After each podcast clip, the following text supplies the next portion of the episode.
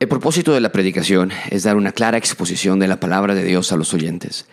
Pablo exhorta a Timoteo, predica la palabra, insiste a tiempo y fuera de tiempo, 2 Timoteo 4.2. Como pastores, nuestra labor es alimentar a la grey de Dios, 1 de Pedro 5.2, mediante la nutrición de una dieta rica en teología práctica y correcta. Sin embargo, dentro de muchos círculos evangélicos, aun con doctrina sana e iglesias saludables, hay una brecha que se abre peligrosamente entre el Antiguo y el Nuevo Testamento.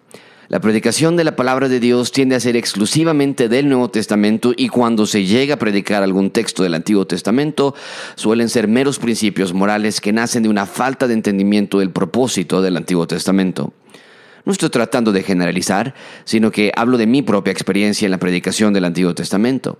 Recuerdo vivamente predicar acerca de la unidad que debe haber en la iglesia usando el texto de que Josué muestra a los soldados marchar unificadamente alrededor de las murallas de Jericó, Josué 6, 1 a 20.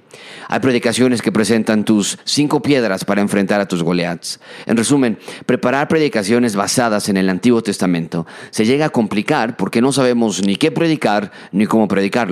Hemos hecho de los héroes del Antiguo Testamento imágenes de imitación moral. Sean obedientes como Noé, sean valientes como David, sean sabios como Salomón.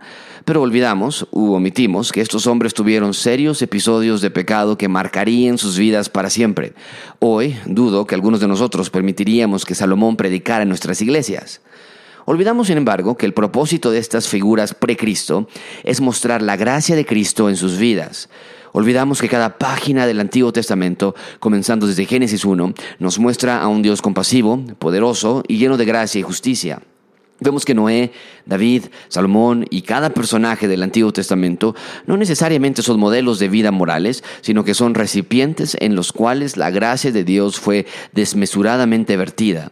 Vemos a la gracia de Cristo en la creación, vemos a Cristo en el animal que murió en el lugar de Adán y Eva, vemos a Cristo en el Cordero Pascual, vemos a Cristo en el arca de Noé, en el pacto con David, en los salmos, en las profecías, vemos a Cristo en el Antiguo Testamento y por lo tanto necesitamos predicar somos trinitarios, desde luego, creemos en Dios Padre, Dios Hijo, Dios Espíritu Santo, y creemos que Dios se revela por igual en ambos testamentos de la Biblia. Cualquier clase de hiperénfasis podría resultar en alguna herejía parecida al marcionismo en el primer siglo. Pero el hecho de que haya ciertas corrientes peligrosas no excusa la falta de predicación del Antiguo Testamento para los santos del Nuevo Pacto, y mucho menos nos exenta de la responsabilidad de aprender cómo debemos, bíblicamente, predicar el Antiguo Testamento. La predicación clara del Antiguo Testamento es fundamentalmente necesaria para una teología ortodoxa. La teología del Antiguo Testamento tiene que conectarse con la teología del Nuevo Testamento o una serie de graves errores doctrinales tomarán lugar. En su libro Preaching and Teaching from the Old Testament, Walter Kaiser explica que si uno concluye, como algunos lo han hecho, que la fe de Abraham en Dios en Génesis 15.6 significa que meramente se convirtió en teísta, en el sentido de que creyó que hay un Dios, los resultados de dicha interpretación comenzarán a reflejarse en la doctrina de Cristología. Esta falsa conclusión ha llevado a muchos a pensar que no es necesario creer en Cristo para ser salvos.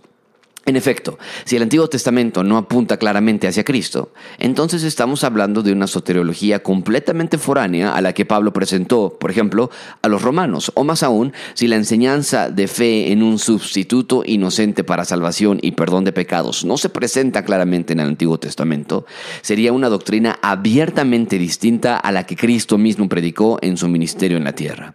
De ninguna manera estoy disminuyendo la importancia u utilidad del Nuevo Testamento. Por el contrario, mi premisa principal es que ambos testamentos son verdaderamente la palabra de Dios revelada al hombre. Así que permíteme darte dos sencillos consejos para predicar el Antiguo Testamento de una manera que exalte la Trinidad, que revele el plan de redención desde antes de la fundación del mundo, que apunte a Cristo y que nos guarde de irresponsablemente tomar pasajes del Antiguo Testamento y convertirlos en algo que no son.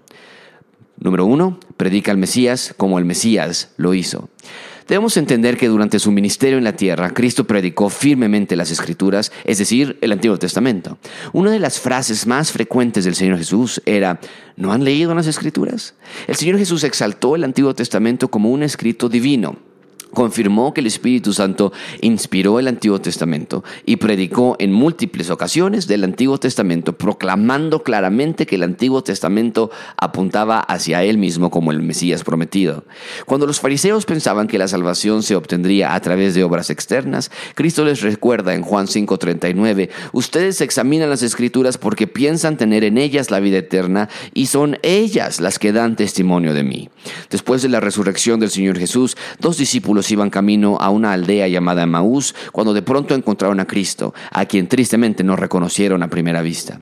Y sin embargo, Lucas 24, 25 al 27 nos describe la manera en la que Cristo les reveló su verdadera identidad. Entonces Jesús les dijo, oh insensatos y tardos de corazón para creer todo lo que los profetas han dicho, ¿no era necesario que el Cristo, el Mesías, padeciera todas estas cosas y entrara en su gloria? Comenzando por Moisés y continuando con todos los profetas, les explicó lo, lo referente a él en todas las escrituras. En ambas ocasiones, Cristo claramente enseña que las escrituras eran la manera en la que Dios había revelado al hombre el plan de redención que Cristo vendría a cumplir. El Evangelio de Mateo y Marcos, ambos, abren con profecías del Antiguo Testamento que solidificaban la realidad de Cristo como el Mesías, Emanuel, Dios con nosotros. Lucas abre con la proclamación de Zacarías, el padre de Juan el Bautista, de que Dios nos ha levantado un cuerno de salvación en la casa de David, su siervo, tal como lo anunció por boca de sus santos profetas desde los tiempos antiguos. Lucas 1, 69, 70. Y el Evangelio de Juan comienza con su Evangelio con una extraordinaria y, obvia conexión con el primer libro del Pentateuco, Génesis. De tal forma que cuando nosotros predicamos el Antiguo Testamento, queremos enfatizar la realidad abrumadora de que Cristo no fue un plan B después de la caída del hombre. Queremos enfatizar que Cristo no debió haber sido un personaje totalmente irreconocible para los judíos del primer siglo. Queremos enfatizar que el Antiguo Testamento no es anticuado, añejo o no útil para la iglesia del Nuevo Testamento. Por el contrario, tenemos que enseñar las figuras de Cristo en las narrativas bíblicas. Queremos exaltar el plan eterno de redención a través de los recuentos del Antiguo Testamento. Queremos exaltar a Dios y su gracia y no a los personajes del Antiguo Testamento. El héroe de la historia no es Moisés, Josué, David o Isaías, sino que el plan de redención siempre es desplegado en cada personaje y la gracia de Dios es derramada en cada pecador presentado en el Antiguo Testamento, de tal manera que el héroe de cada historia es Dios, no el hombre. Prediquemos el Antiguo Testamento de la manera que el Mesías lo hizo, presentando la necesidad de redención, presentando la promesa de redención y presentando la evidencia de que Cristo es el Mesías prometido.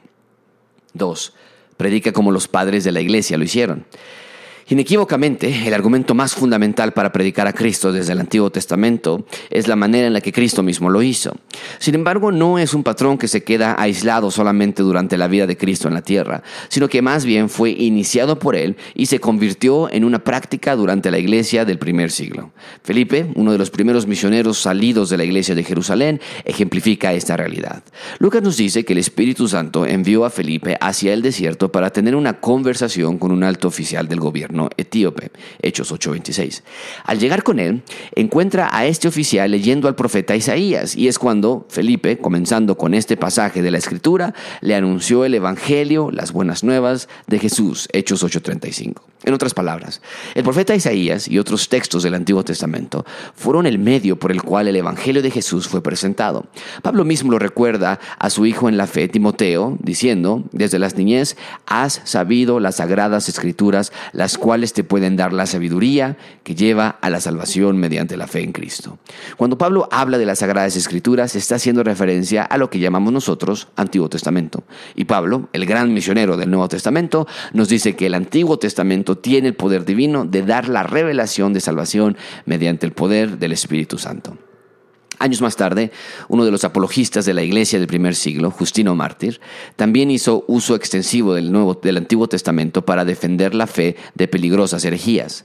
Sidney explica que Justino Mártir es generalmente destinado como el padre de la iglesia que continuó el tipológico, cristológico método de los apóstoles. La principal meta de Justino en interpretar el Antiguo Testamento era mostrar que en efecto da testimonio de Cristo Jesús. Hablando de este tema, el mismo Sidney Sidney agrega que no solamente Justino Mártir promovió esta visión del Antiguo Testamento, sino que también el padre de la iglesia, Irineo, lo hizo también. Gridenos afirma que un breve estudio de la vida de Irineo demuestra su valioso entendimiento, que el Antiguo y Nuevo Testamento son una sola unidad. Cristo es el corazón de la Escritura, la Escritura es consistente consigo misma. El punto es que tanto bíblica como históricamente, el Antiguo Testamento es por excelencia el vehículo que Dios nos ha dejado para revelar su plan salvador al hombre y la identidad del Cordero que quita el pecado del mundo, Juan 1.29. Así que cuando prediques el Antiguo Testamento, predica como los fundadores de la iglesia lo hicieron. No moralices el Antiguo Testamento. Muestra la figura central de toda la Biblia. Muestra la unidad y cohesión de la palabra de Dios. Mantén en tu mente la narrativa bíblica. Constantemente regresa al comienzo, Génesis. En tu predicación tendrás que regresar y explicar el porqué de todo, la causa del mal y la promesa de redención. Tu predicación debe cuidar de no hacer alegorías de Cristo en cada historia. Cristo no está en cada imagen de la bíblica, pero en cada narrativa hay una conexión que nos lleva a la desesperante necesidad del plan de redención de Dios. Pablo, Felipe, los padres de la iglesia simplemente encontraron la unidad entre ambos testamentos. Tú haz lo mismo. Muestra la belleza de Cristo por medio de las escrituras. La apologética, títulos teológicos y avances profesionales no se comparan al poder de la clara presentación de Cristo por medio de las escrituras. Predica el Evangelio, predica el Antiguo Testamento desde una perspectiva cristológica. Pronto verás que el poder de la palabra de Dios hará en tus congregantes lo que tú jamás pudieras haber hecho.